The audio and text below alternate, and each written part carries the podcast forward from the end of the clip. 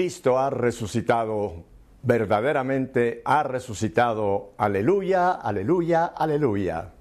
Bueno, ya lo saben, este es mi saludo pascual. Estamos en Pascua y la tradición bizantina nos dice que este debe ser el saludo durante toda la Pascua.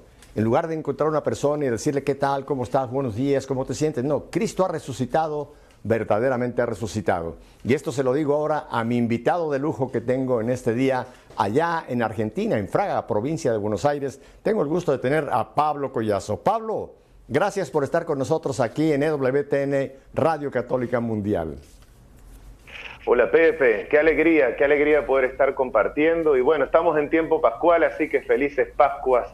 Como decís, realmente ha resucitado, aleluya, aleluya, aleluya. Y estamos felices y dispuestos a ser sus testigos. Gracias por, por esta invitación y por poder estar contigo una alegría en el corazón. Yo, lo he repetido mucho en estos programas, Pablo, eh, que estos 50 días hasta la ascensión y después viene después eh, Pentecostés, por supuesto, pero son días de alegría.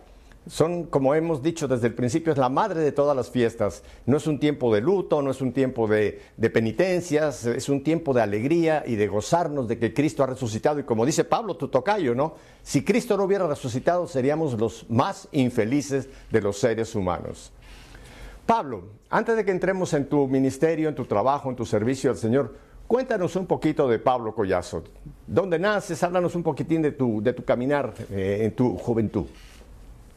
¿Cómo no? ¿Cómo no, Pepe? Bueno, yo te cuento que soy uruguayo, vivo acá en Argentina, en la provincia de San Luis, hace ya 17 años, pero soy de Montevideo, Uruguay, toda mi familia vive allá en Uruguay. Eh, bueno, allá me crié, allá eh, viví, y como toda familia, no en una familia perfecta, porque no existen, ¿verdad? Las familias perfectas, familias con algunas dificultades, con algunos problemas, ¿sí? Mis papás también estuvieron un tiempo separados. Eh, yo siempre fui a la iglesia, ¿no? Siempre fui a la iglesia desde niño. Tuve un llamado muy, muy especial. Mi mamá siempre me cuenta y me dice, eh, siempre dice, Pablo escuchaba las campanas y se iba. Mi vecino fue Jesús siempre, porque vivo enfrente a la iglesia. Era cruzar la calle nomás, ¿no? Así que eh, siempre estuvo enfrente Jesús, así que escuchaba las campanas y me iba pero después en la adolescencia entré en una rebeldía tremenda, ¿sí? Tremenda, tremenda. Viste que cuando faltan determinadas cosas uno, más en la adolescencia, entra en mucha rebeldía. Esa rebeldía me llevó a, bueno, a dejar de estudiar, a dejar, eh, allá en Uruguay se dice el liceo, la secundaria es en realidad, y bueno, a trabajar enojado con la vida, enojado con Dios, enojado con un montón de cosas. Eh, después cuando entro otra vez a estudiar en la noche, ¿no? como ya cuando era grande, en el colegio, de, sería en, el, en, la secundaria de adultos, no sé cómo le dicen por allá. Eh, ahí, bueno, mi meta era entrar a terminar la secundaria y bueno, y ahí empecé a juntarme con un montón de gente enojada igual que yo. ¿sí? Viste que hay un dicho famoso, Dios los cría y ellos se amontonan, ¿no? Y así me pasó a mí también. Uno se, generalmente uno, uno, ve a alguien triste y hay otro triste al lado. Uno ve a alguien con todas las pilas y ve otro al lado con todas las pilas. Y, nos atraemos, ¿verdad? Nos atraemos. Y ahí empecé a juntarme con gente rota como yo. Y me pongo de novio, empecé a salir en, en las noches muchísimo. Eh, me encantó la vida de la discoteca. Y empecé, empecé una vida descontrolada. Me pongo de novio con una chica cocainómana, ¿no? Y cuando quiero acordar, bueno, entro en el mundo de, las adicciones también, ¿no? Y en este mundo de las adicciones, eh, bueno, primero empecé eh, con cocaína, con mi novia, y después empecé con los ácidos alucinógenos, con un montón de cosas que, a ver, cuando uno está roto adentro, sigue rompiéndose sin darse cuenta. Por supuesto que esto me di cuenta años después. Eh, y, empecé esta, esta, vida descontrolada después de varios años. tengo un, coma por sobredosis, ¿sí? Y cuando entro en este estado, ¿sí? Que fue cuando tenía 22 años más o menos, me empecé a sentir muy mal en, en la discoteca y les pedí que me acompañaran afuera, nadie me acompañó. Cuando estoy saliendo para pedir ayuda, ahí se acerca mi novia, mis amigos, y cuando me sacan de, la discoteca, del boliche, allá en Uruguay le decimos boliche, eh, en la esquina yo le digo por favor que me llamaran en una ambulancia, ¿no? Y ahí, bueno, lo que hace mi, bueno, eh, con la persona con la que estaba, me pone un ácido en la boca y esa fue la, gota que derramó el vaso, que ahí entré en coma. Y se fueron todos, Pepe, ¿no? Y ahí me dejaron tirado como, como un perro en la calle, solo. Y no sé si en Estados Unidos hay, pero en América Latina hay muchos, acá le llaman cuidacoches o trapitos, que son gente que se gana unos pesos eh, cuidando autos en las calles, ¿no? En las esquinas. Y bueno, él cuando vio que mi novia y mis amigos se iban, se acercó hasta la esquina y me vio a media, a, 50 metros más o menos tirado, y fue él el que llamó a la ambulancia. ¿no? Fue él el que llamó a la ambulancia, no solamente la llamó, sino que fue conmigo hasta el hospital y después se fue. Yo estuve unos días, cuando salgo quise buscar a este hombre, ¿no? Para darle las gracias porque si estoy acá es por él. Y me habían dicho que era gordito, canoso, que siempre, y que dejó dicho que siempre estaba ahí, en esa calle, cuidando de la discoteca, cuidando los autos. La cosa es que lo empecé a buscar y yo hasta el día de hoy no sé quién es, Pepe. Hoy sí sé quién es, ¿eh? Hoy sí sé quién es porque mi destino no era morirme en una esquina, no sin dignidad, sino que mi destino era este, ¿no? Vivir con dignidad de hijo de Dios y descubrir su amor que todo lo cambia, que todo lo sana y que todo lo transforma. Pero bueno, yo volví otra vez al mundo descontrolado de drogas, ¿sí? Porque cuando uno no ha tenido, a ver, cuando uno ha tenido un poco de desamor en la vida, ¿sí?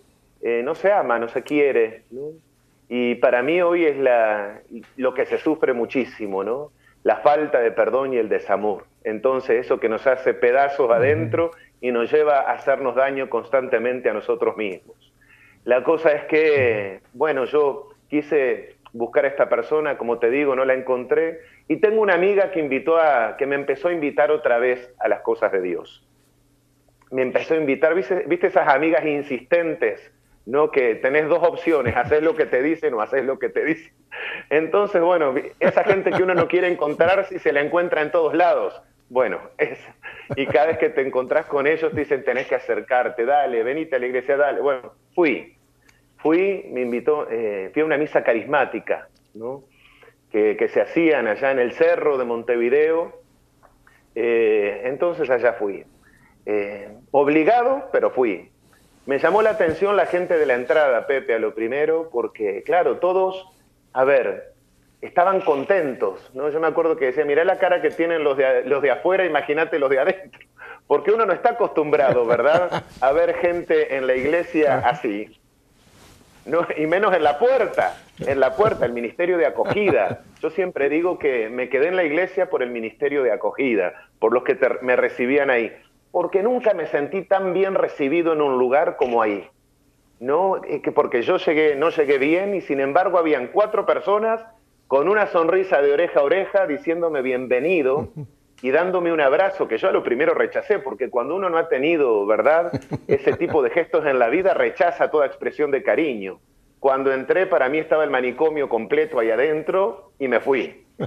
Pero no me preguntes por qué empecé a ir. ¿no? Cuando empiezo a ir, eran, me acuerdo, los segundos y los cuartos mm. domingos de cada mes, la misa. Empiezo a ir y me ponían, yo a veces iba medio mal, a veces mejor, pero siempre estaba el ministerio de acogida dándome un abrazo, rezando por mí.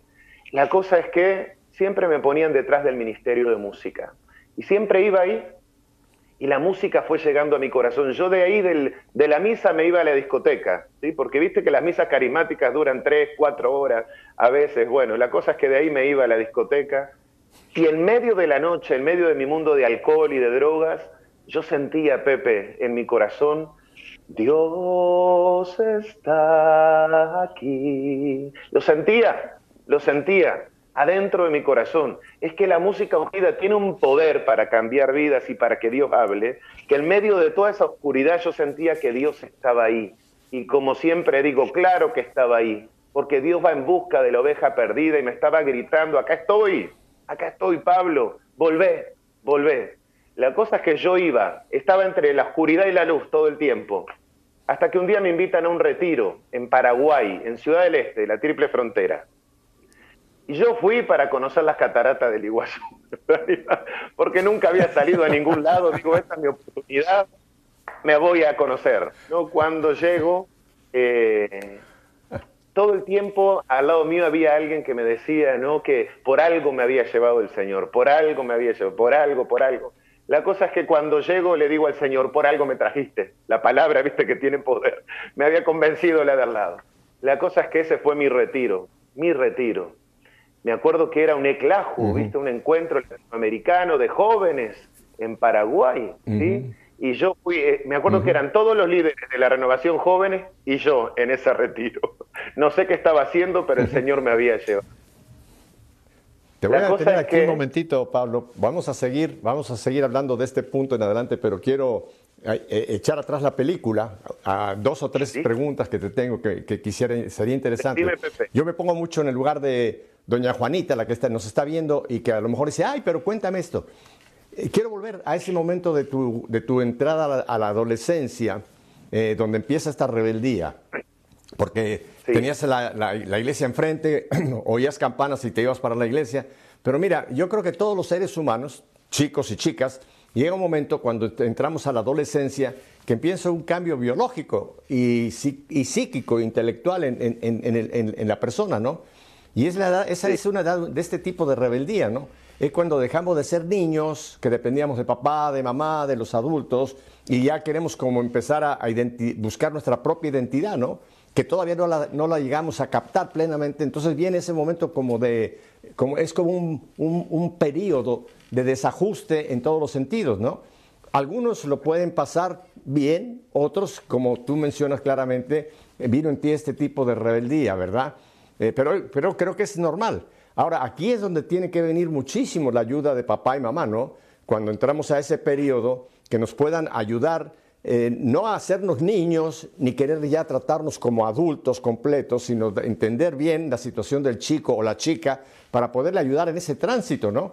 Y por lo que tú mencionas, parece que tú no tuviste esa ayuda, porque pues ya la ayuda que tú empezaste a sentir ya fue más bien de, de, los chicos malos, por decirlo de una cosa, ¿no?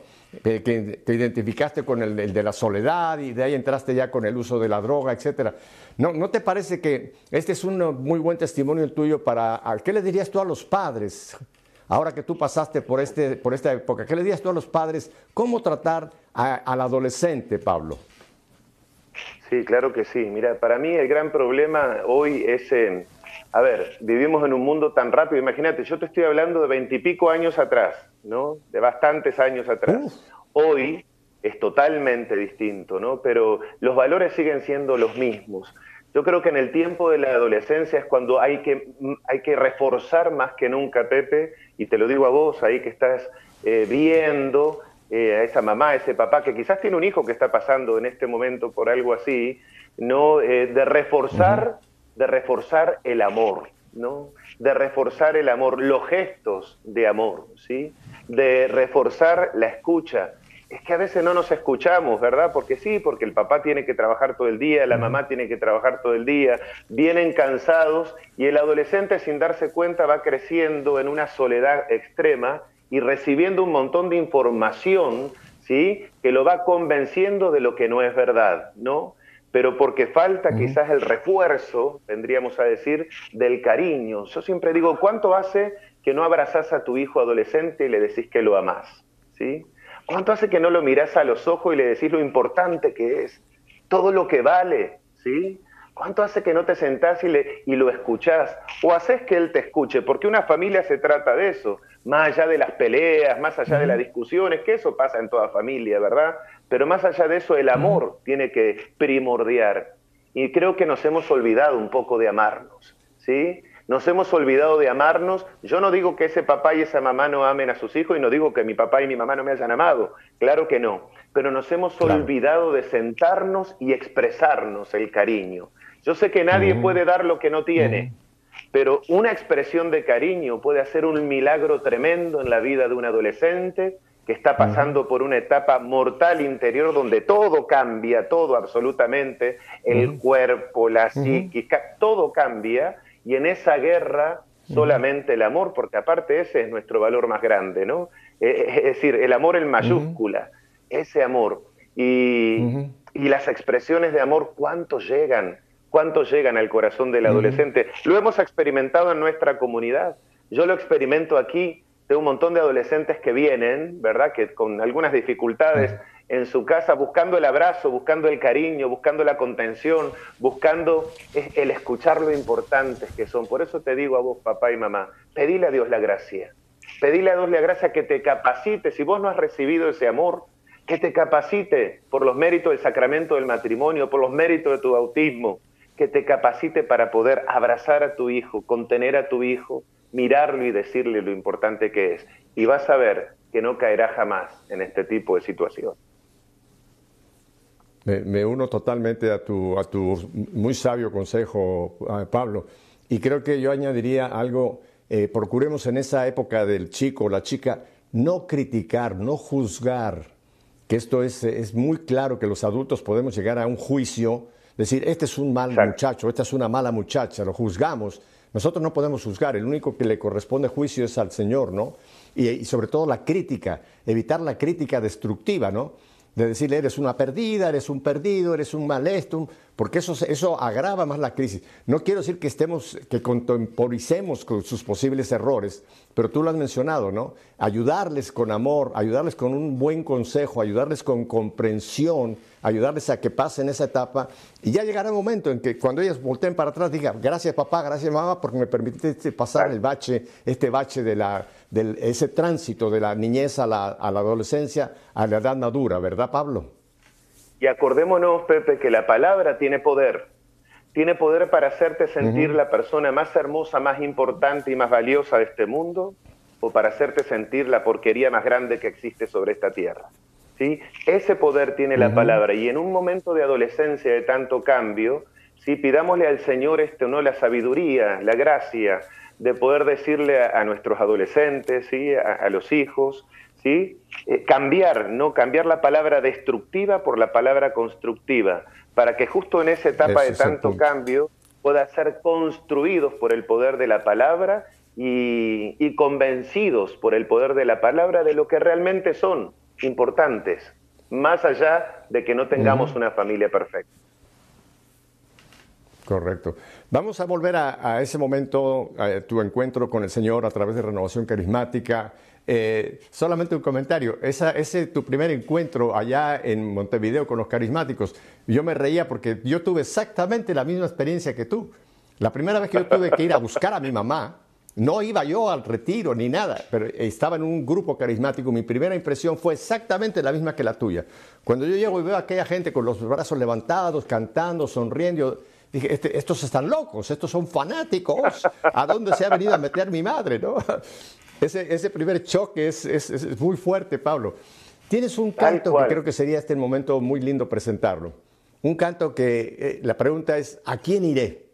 Ese, ese tú lo vas a explicar en el video eh, cómo fue que este canto nació, pero me parece muy lindo porque es precisamente esa palabra de Pedro, ¿a quién iré, Señor? ¿No? Y creo que esto para los chicos y los jóvenes es una muy buena pregunta en este momento, Pablo. ¿A quién iré? ¿A quién iré? En, mi vida, ¿a quién iré? El mundo nos presenta 20.000 cantos de sirenas, ¿no? Ven para acá el dinero, la fama, la fortuna, el vicio, la, eh, eh, hay que estar muy, muy, muy en cuenta de a quién iré. Háblanos brevemente y lo vamos a ver el video, Pablo, de este canto, de este videocanto, ¿a quién iré? Este disco es, es, el tema central de un disco que se llama justamente ¿A quién iré? Y se lo puse por eso mismo. Estando en España predicando, ahí lo compuse. Y le decía al Señor, una vez más renuevo, renuevo esto delante de vos, Señor. Esta, pregunta que me haces, ¿a quién iré? ¿A quién iré en medio de mi dolor? ¿A quién iré cuando la vida duele? ¿A quién iré cuando tengo ganas de llorar? ¿A quién iré cuando tengo ganas de soñar?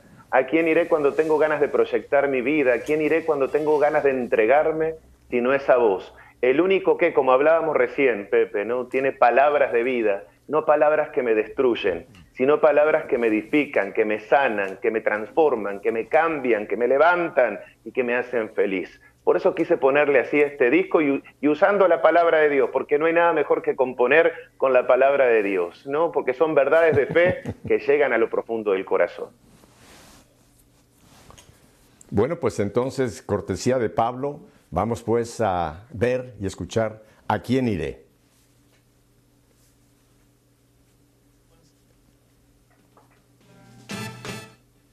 Eh, dice, ¿ustedes también quieren dejarme? Y Pedro, ¿te acordás que le dice ¿a quién iremos, Señor? Si solo tú tienes palabras de vida. Y esta canción surgió un poco hace muchos años. Marisela. Eh, la primera vez que fui a predicar a, a España, nunca pensé que iba a estar tan lejos, ¿no? Eh, evangelizando. Y me acuerdo que teníamos bastante tiempo de, de- de intimidad, de adoración al Santísimo. Y una de las mañanas eh, yo le decía al Señor, después de tanto tiempo recorrido, después de, tanto, de tanta aventura contigo, es decir, ¿a quién iré? ¿no? La verdad lo que vos me has dado no me lo ha dado nadie.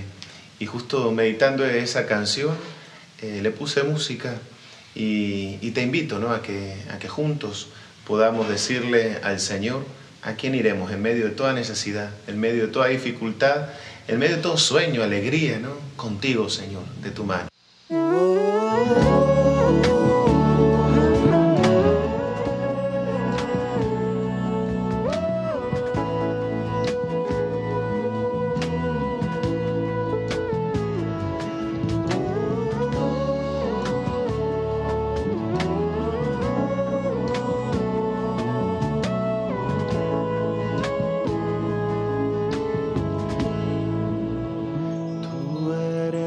Eres el Hijo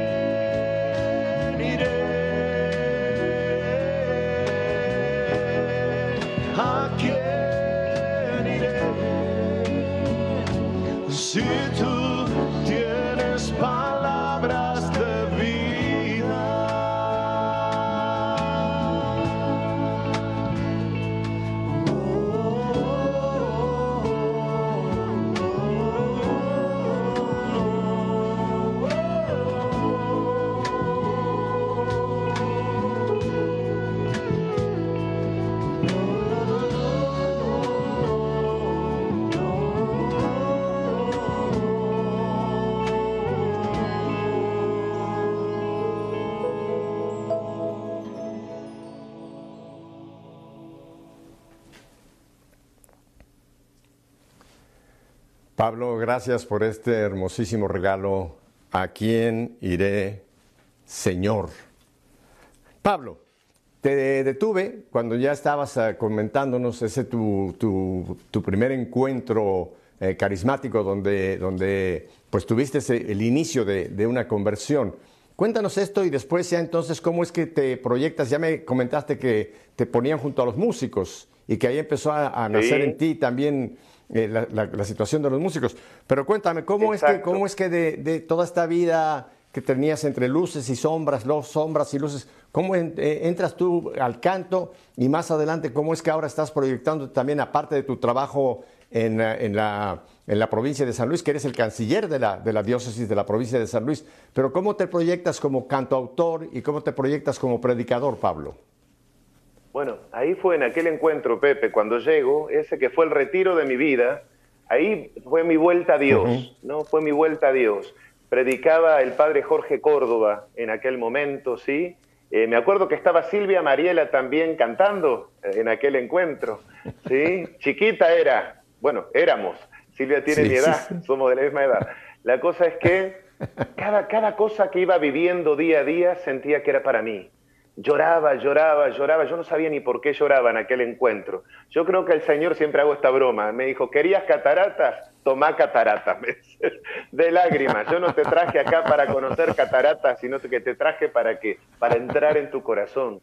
Y el último día del encuentro, eh, vos sabés que en la renovación, bueno, está el uso de los carismas. Y eh, se oró, se oró mucho por sanación interior y por sanación física. En el último momento, en la misa, después de la comunión. Y en ese momento, una monjita que estaba ahí, una hermana, una religiosa, yo veía el paso de Dios por mucha gente. Pero en ese momento, dice esta hermana, ¿no? Yo- en este lugar hay un joven de 23 años. Cuando dijo eso, yo experimenté que algo vino a mí que nunca podré explicarlo con palabras. Después entendí que no vino, que ya estaba, y era el Espíritu Santo que me hacía entender, mirá que no estoy hablando de cualquier joven, estoy hablando de vos, ¿sí? Y empecé a experimentar como una, no sé cómo explicar, una corriente que me recorría el cuerpo, ¿verdad? Y la, y la hermana dice así, este joven llegó a Paraguay, a este lugar, perdón, llegó a este lugar adicto a las drogas, al alcohol, al cigarrillo, con un desorden tremendo de vida, pero sobre todo con un odio profundo en su corazón. Yo soy tu Dios y he decidido levantar tu vida donde se encuentra. Abandónate en mis brazos porque he pensado cosas grandes para ti. Me acuerdo de memoria porque tengo el cassette, soy de la era del cassette, no de esa oración. La cosa es que yo caí en el descanso en el Espíritu Santo, como se llama en la renovación, y ahí estuve un ratito. Pero cuando yo me levanté, Pepe, de ese lugar, ¿sí? el 25 de septiembre de 1999, como a las 10 y media de la mañana más o menos, nunca más fui el mismo Pablo. Yo volví dando testimonio, me acuerdo en aquel colectivo, en aquel bus, cuando llego entro a los grupos de oración, a los grupos de jóvenes, empecé a desarrollar este carisma, ¿no? Que el Señor desde un principio, ¿no? Me había dado de la música y que, bueno, no sabía tanto, empecé a componer, empecé a dar mi testimonio un poquito aquí, un poquito allá, ¿sí? De, de cómo el Señor había tocado mi vida. Empecé a rezar por mis padres, mis padres que estaban, estaban separados, volvieron a estar juntos. Y el Señor empezó a sorprenderme de un montón, en un montón de situaciones de mi vida. Cuando quiero acordar, bueno, empie- empiezo a, de aquí para allá, en Uruguay, dando mi testimonio, sirviendo mucho en la iglesia, porque siempre digo, pertenezco a la renovación, es decir, pertenezco a la iglesia católica. Y bueno, eh, mi lugar en la iglesia es la renovación, pero primero la iglesia, luego la renovación, ¿verdad? Primero somos iglesia. Y ahí de un lado para el otro, y yo soy invitado a muchos lugares que no son de la renovación, pero qué lindo es compartir como iglesia. Y ahí empecé, ¿no? Todo este proceso, grabé mi primer disco en Uruguay, luego ya me vengo acá a Argentina cuando conozco a Gabriel, ¿no? A Gabriel Rinaudo, que él iba mucho a predicar a Uruguay, y a mí siempre me invitaban a servir con la música. Y ahí, bueno, un día llegamos a la, bueno, a la conclusión de que el Señor nos llamaba a vivir a tiempo completo, ¿sí? Evangelizando me vine para acá, cuando me vengo para acá a evangelizar, nos cerraron todas las puertas, así que no pudimos evangelizar a nadie, porque bueno, lo primero no se entiende, no se entiende mucho, ¿no? Cuando uno decide a tiempo completo, dice, no, estos quieren hacer algo solos, qué sé yo, después se fue entendiendo, ¿no? Pero bueno, yo creo que las piedras en el camino nos sirven para crecer y fortalecernos el llamado que Dios nos hace, ¿no? De ahí es que nos vamos a Colombia, a la Escuela Bíblica Católica Yeshua de Oscar Henao, ¿no? que él nos invitó, y ahí, bueno, estuve como un año viviendo allá eh, en, en Yeshua y ahí desarrollé un montón de carismas que el Señor también me regalaba. Luego vinimos y ya empezaron a abrirse una puerta, otra puerta, otra puerta, y hasta que, bueno, cuando quise acordar, recorriendo toda Argentina, varios países de Latinoamérica, y cuándo iba a imaginar, yo te comentaba eh, en la pausa que, como es, lo que más me ha costado a mí es hablar. Eh, lo que más me ha costado, expresarme, hablar. Y la verdad que esto es de Dios, yo sé que es de Dios, porque hoy me tienen, cuando voy a practicar me ponen carteles, fin, que termines, cinco minutos, dos minutos, me hacen, Pero bueno, eso es lo que hace el Señor en el corazón, ¿verdad? Eso es lo que hace. Pero sobre todo le doy a Dios, ¿sabes por qué? porque me ha dignificado, Pepe, porque me ha dignificado. Yo hace poco, eh, bueno, en el tema de COVID, estuve muy mal, ¿no? Estuve con neumonía bilateral, estuve internado, y en un momento cuando mm. ya no podía más, estaba boca abajo porque no podía, con oxígeno y todo, cuando ya no podía más le dije al Señor, bueno, si hoy es, si hoy es el día, porque ya me, me decían, mañana te llevamos a terapia, decía, bueno, si este es el tiempo, lo único que puedo decirte, Señor, es gracias Gracias por dignificar mi vida. Gracias por levantarme, por hacerme experimentar que realmente soy tu hijo, ¿no? Que valgo, que valgo, que valgo tu cruz, que valgo el precio de tu sangre, que pude conocer un amor distinto en mi vida, que pude anunciarle a tantas personas lo que has hecho en mi vida.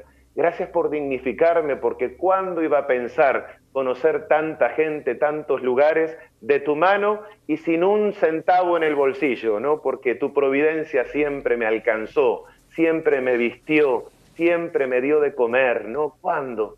Entonces le decía gracias. Y cuando le digo gracias, ya entregándome, entra el sacerdote, me da la unción de los enfermos y me da Jesús, Eucaristía. No dejaban entrar a nadie. Mm era al único lugar donde lo dejaron entrar fue a mi pieza, ahí donde, a la sala donde yo estaba, perdón. Y cuando yo recibo a Jesús Pepe, otro milagro en mi vida, ¿no? Eh, yo sentí que entró aire por mis pulmones y empecé a respirar. Al otro día yo estaba en pie, ¿no? Entonces, ¿cómo no darle gracias a Dios, Pepe? Yo le decía, ¿cuándo iba a imaginar ahí cuando ya me entregué, le digo, Señor, ya me quiero ir al cielo? le digo, ¿cuándo iba a imaginar incluso a trabajar mano a mano con, el, con Monseñor, ¿no? que iba a ser el canciller de esta diócesis. ¿Cuándo? Como que ha sido demasiado, demasiado lo que el Señor me ha dado y lo alabaré hasta que vaya con Él, ¿sí? Eh, toda mi vida. Tenemos, tenemos muchas cosas en común. Yo también tuve un, un paro cardíaco, yo caí muerto, no fue un ataque al corazón, fue un paro cardíaco, caí prácticamente médicamente muerto, eh, gracias a que aquí muy cerca de casa están de estas ambulancias que aquí le llaman rescue, que fueron los que me lograron reanimar, etcétera. Ya lo he contado muchas veces en mi testimonio, así que yo comparto contigo, eh, porque ya en dos ocasiones más he estado también a punto de, partir de este mundo médicamente, y sin embargo el Señor me ha dicho, todavía no, todavía te, te, tienes que quedar acá. yo creo que ni para el purgatorio a lo mejor estaba yo todavía preparado. Oye, Pablo, pero déjame volver un momento. Eres cantautor, ya vimos, como dicen, para muestra basta un, botón, ya vimos eh, este canto hermoso aquí en Iré. ¿Cómo es que tú empiezas a estudiar? ¿Tú habías estudiado música o solamente por el hecho de haber estado junto a los músicos te empezó? ¿qué, instrumentos tocas? ¿Cómo fue que te introdujiste en la música así de la, de la nada, chico? Bueno, cuando yo iba a la- eh, de chico, cuando iba a la iglesia, había, estaba un- el Verbo Divino, la congregación del Verbo Divino en mi parroquia, allá en Uruguay. Y el sacerdote de ahí, el párroco, enseñaba guitarra, ¿no? Enseñaba guitarra a todo el Ah. que quería ir. Entonces, bueno, éramos varios, ¿no? Los chicos que íbamos, y yo tenía 11, 11 años cuando empecé, entonces 11, 12, 13, estudié esos tres años con él, y ahí quedó. Toqué mucho tiempo y Ah. después de- quedó guardada, ¿verdad? ¿verdad? Ahí la, la Claro. guitarra, hasta que vuelvo a Dios, y ahí empecé a desarrollar este carisma, ¿no? De, de- de componer, y bueno, eh, la verdad que ha sido para mí una sorpresa, ¿no? Eh, escuchar, ¿no? A este Espíritu Santo que suena adentro, regalándote melodías, uno se siente decir, Señor, no soy digno, ¿no? Pero, pero el Espíritu Santo cuando uno se pone en oración, ¿verdad? O de repente no en oración, porque yo le digo a muchos músicos, de repente uno va caminando por la calle y uh, el espíritu te sopla una melodía y ahí yo agarro el celular y la canto en el medio de la calle donde estoy, la, la, la, la, la, la, la, y ahí después me siento en estación y la termino de componer. Dice que el Espíritu Santo él hace como Ajá. quiere, sopla donde quiere en el momento que quiere. Y así fueron surgiendo, ya tengo Ajá. seis discos grabados, ¿sí? con, bueno, 63 canciones y tengo, bueno, 50 canciones más compuestas que espero poder ir grabándolas poco a poco. Eh, Pablo, cuéntanos, eh, tenemos otro regalo para todo nuestro querido auditorio, eh, auditorio de EWTN y Radio Católica Mundial. Tengo un video más llamado Reflejo de tu amor. Descríbenos y después lo vamos a ver y a escuchar. Claro que sí. Reflejo surgió, bueno, hace unos años atrás también, que fue el penúltimo disco que, que grabé, y, surgió desde una oración que siempre hago antes de predicar. ¿no? Señor, acá está tu vaso, si podés usar mi vida, te la doy. ¿sí? Eh, dame la gracia de desbordar de vos para repartirte a mis hermanos. La tengo escrita en mi Biblia. Y antes de cualquier, de dar mi testimonio, de cantar una canción, siempre la rezo, ¿no? Ya la sé de memoria, la rezo para, para, para mis adentros. Y de ahí surgió ponerle música a esta oración que había puesto hace muchos años. Y de ahí, apenas le pongo música a esta oración, empezaron a surgir las otras canciones. Y, y es esto, le pido al Señor la gracia de ser su reflejo. Hoy el mundo necesita, ¿no? Necesita reflejos de Jesús. Los jóvenes, las familias, los adultos, en nuestras comunidades. Y así como un día aquella gente con una sonrisa oreja a oreja fue para mí, ¿sí? Motivo de reflejo para Jesús, motivo de abrazo de Jesús para mi vida, así, ya- así yo también, como discípulo, como discípulo de Él, quiero ser su reflejo. Ahí donde me mande, ahí donde me lleve, ahí donde me encuentre, ser reflejo de su amor. Y te invito a hacerlo, a vos también que estás viendo. Bueno, pues entonces vamos a ver y a escuchar Reflejo de tu amor.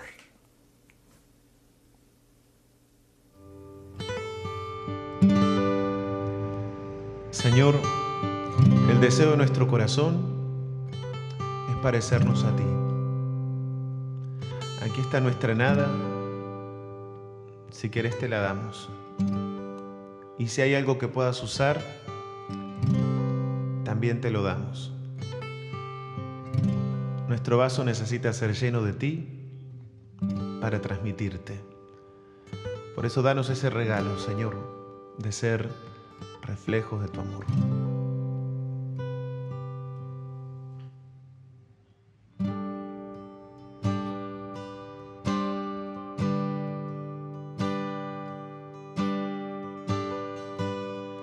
Reflejo de tu amor,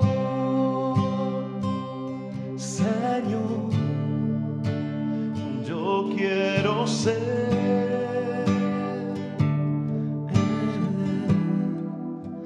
reflejo de tu amor,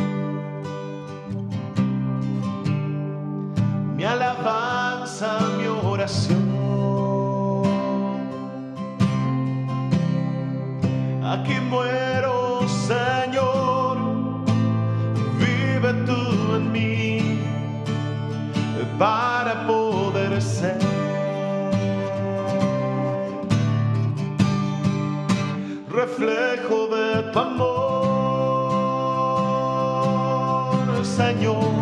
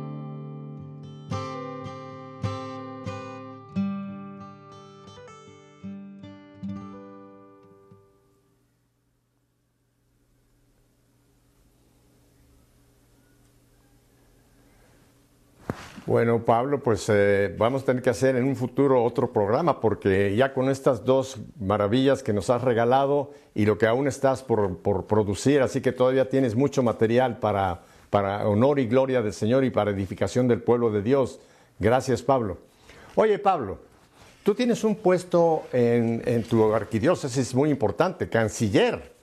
Oye, canciller es eh, eh, por donde pasa todo al, obispo y del obispo todo hacia su resto de su, de su personal. O sea, es un puesto de una tremenda responsabilidad y de mucha, de- muy importante para un obispo. Su canciller es su mano derecha, ¿verdad? Entonces, ¿cómo, cómo te las arreglas siendo cantautor, componer, predicador, salir a llevar la palabra de Dios cuando el Señor te indica ir por acá, como a tu tocayo Pablo de Tarso, y aparte, pues cumplir con esa responsabilidad tan seria de ser el canciller de una diócesis? ¿Cómo te las arreglas, Pablo?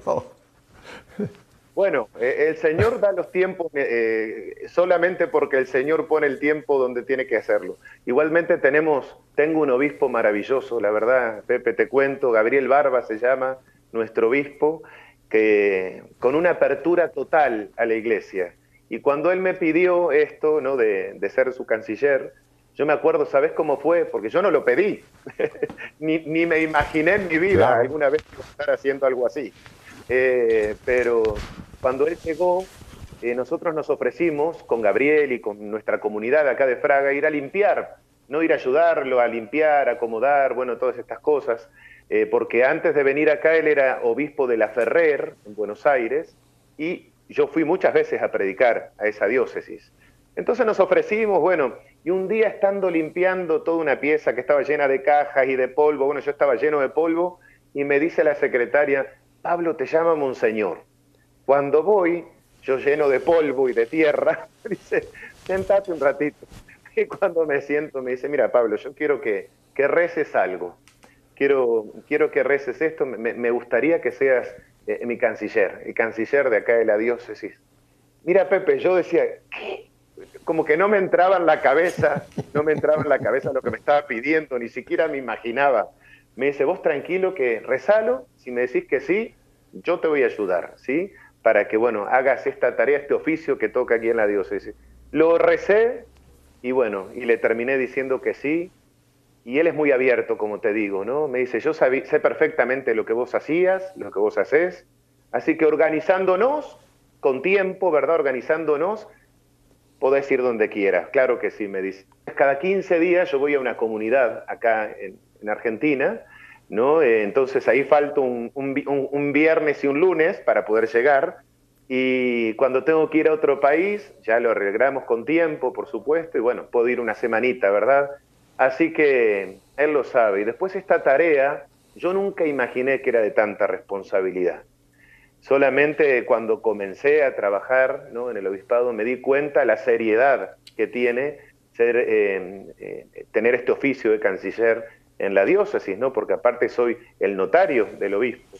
Entonces, claro, eh, es una responsabilidad muy grande. Yo manejo el archivo ¿no? de, la, de la diócesis, va, más que nada el archivo de los sacerdotes, ¿no? Entonces, claro, es una tarea, pero aprendí a amar mucho más a la iglesia desde dentro, porque a veces desde afuera uno critica bastante, ¿no? Eh, la gente que está en el obispado, la gente que... Y cuando estás desde dentro decís, no, esta es nuestra iglesia, y así hay que amarla, ¿verdad? Hay que amarla y hay que jugarse por ella y hay que trabajar para ella. Así que para mí es un honor y un privilegio ¿no? estar eh, trabajando y siendo equipo ¿sí? Eh, de Monseñor Gabriel Barba aquí en, en, la diócesis. No te digo que a veces me he entrado como en algunas crisis de querer irme corriendo, pero, pero sé que esto es del Señor. Nosotros aquí por mucho tiempo tuvimos muchas puertas cerradas, hemos sido muy, muy perseguidos, calumniados, pero bueno, parte del discipulado, ¿verdad? Parte del discipulado y esto nos uh -huh. fortaleció. Entonces hoy estar aquí donde estamos, eh, yo lo único que puedo decirle al Señor es gracias por tu fidelidad. Gracias porque vos sos fiel, uh -huh. a pesar de mí, a pesar de que yo no lo soy, de que me cuesta tanto, de que vivo cayendo, vos sos fiel y todo el tiempo vas delante demostrándomelo. Vos tranquilo, Pablo, acá estoy, yo soy fiel. Uh -huh. Déjame enviarle un saludo a Monseñor Gabriel Barba. Eh, lo felicito por esa decisión de tener a Pablo como su canciller, porque además, eh, mira que yo creo que conozco una cantidad de, significante de diócesis, eh, Pablo, y nunca había yo escuchado de un laico trabajando en ese puesto de esa responsabilidad. Generalmente es un, es un sacerdote o quizás hasta un monseñor el que, el que tiene un puesto como este. Así que me parece un ejemplo precioso de iglesia, ¿no? Que dentro de lo que es la estructura de la jerarquía, digamos, de una diócesis, pueda también un laico, en este caso tú, tener un puesto de esta gran responsabilidad. Creo que es un, es un, es un ejemplo hermoso de lo que la iglesia puede ser, trabajar juntos, digamos, la jerarquía con el laicado y juntos formamos la iglesia. Así que me, gozo mucho con este testimonio tuyo, Pablo. Ahora, en los minutos que me quedan, te voy a hacer pregunta. Eres cantautor, bueno. eres predicador. ¿Cómo la gente, con qué anticipación la gente te contacta para decirte, Pablo, te queremos que vengas para que nos des un concierto o para que nos des un concierto predicación? ¿Cuál es tu formato cuando tú sales a, a, a predicar, a cantar la palabra de Dios, Pablo? Bien, yo siempre digo, más que un predicador, soy un evangelizador, ¿no? Vamos a ponerle pero, bueno, uh -huh. pero el, el, el, formato, sí, porque generalmente las comunidades son tan distintas y piden cosas distintas. Eh, generalmente uh -huh. hace, hago retiro, eh, nuestro carisma muy fuerte es la sanación interior, ¿no? Mi carisma más que nada. Entonces, hacemos retiros cerrados, convivencias, conciertos, jornadas de evangelización en las parroquias, la necesidad de cada parroquia, ¿no? Pero para lo que necesiten, para eso estamos, a eso nos llamó el Señor. Entonces, a veces no voy a hacer conciertos, simplemente jornadas de evangelización y predicación, por supuesto, viernes, sábado y domingo, o una semana entera recorriendo diferentes parroquias y el fin de semana un evento en algún lugar. Eh, aquí es muy variado, ¿no? Lo que se va haciendo.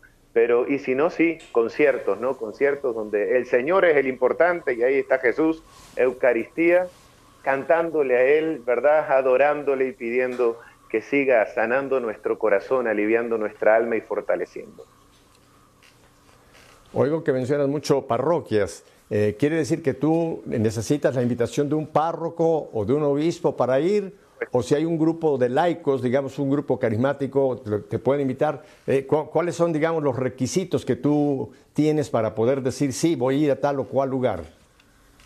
Sí, siempre tiene que, sí, puedo ir a, cualquier lugar, pero siempre tiene que estar el respaldo, sí, del asesor del movimiento, ¿no? Puesto por el obispo, o del párroco, si voy a una parroquia, o eh, del obispo si voy a, una diócesis, ¿no? Porque aquí también lo que hago mucho son encuentros diocesanos y encuentros regionales, donde hay varias diócesis. Ahora, por ejemplo, eh, el mayo, el tercer fin de semana de mayo, predico junto con Silvia Mariela, a quien amo con todo mi corazón, predicamos juntos el Retiro Nacional de la Renovación Carismática Católica acá en Argentina, en la provincia de Córdoba. Pero siempre con el respaldo de la autoridad de la Iglesia, ¿no? Eh, ya que mencionas a Silvia Marila, yo le mando un saludo muy, muy fuerte. Yo la quiero muchísimo.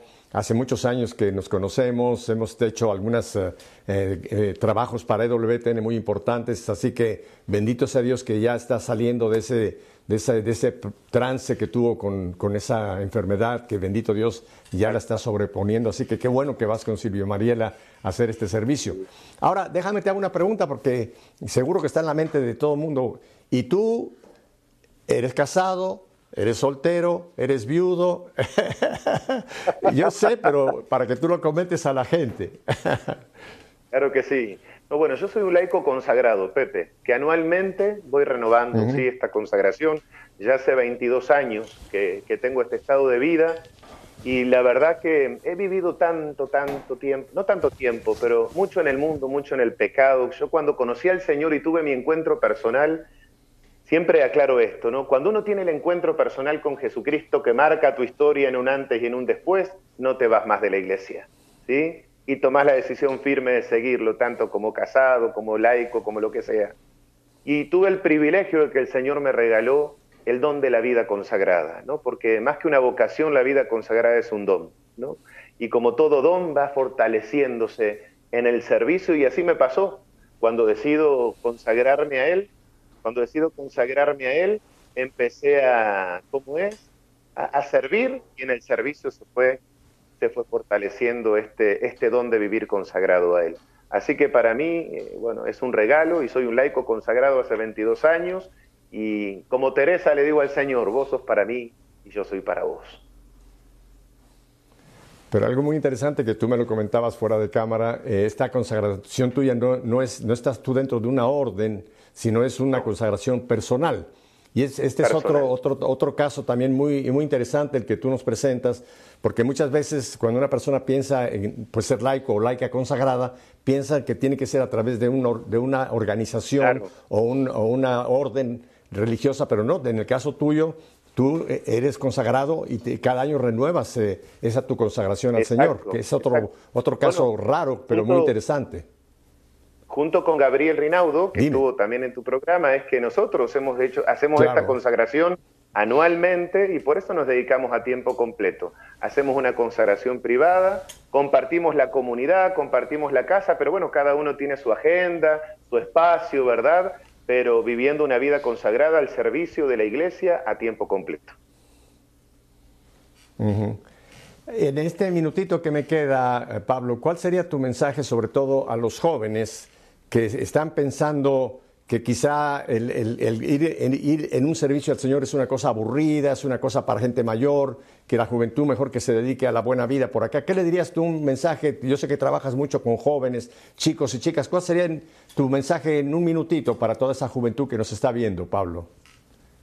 Claro que sí. Miren, jóvenes queridos, para mí eh, la buena vida es Cristo, yo la encontré en Él. ¿no? Servir al Señor es lo mejor que nos puede pasar a cada uno de nosotros. Cuando uno le da lo poco que tiene al Señor, el Señor lo transforma en una riqueza tremenda. A veces nos quieren confundir, ¿no? Nos confunden que las riquezas son, son el dinero, son el buen auto, son la buena vida. Para el servidor, para el que se anime a dar ese paso, ¿sí? El gran tesoro que tenemos y la gran riqueza se llama Cristo Jesús, ¿sí? Cristo Jesús en el corazón. Y esa riqueza, miren, el gozo que el Señor puede darte, el mundo no te lo dio como lo cantamos, y como no te lo da, tampoco te lo puede quitar. ¿sí? Así que te animo. Una Bueno, cosita Pablo. más. A mí lo que más me ha enamorado, jóvenes de Dios, es que nos da la libertad. La libertad es la única persona que nos hace verdaderamente libres. Para ser libres nos liberó Cristo. Pablo, muchísimas gracias. Ha sido un programa muy hermoso. Voy a estar muy en contacto contigo para que cuando venga más producción te volvamos a tener con nosotros. Así que muchas gracias, Pablo. Cristo ha resucitado, verdaderamente ha resucitado. Y a ustedes, mi familia, si Dios nos concede una semanita más de vida, volveremos la próxima semana para hacer qué? Que nuestra fe sea una fe en vivo. Hasta la próxima semana. Bendiciones.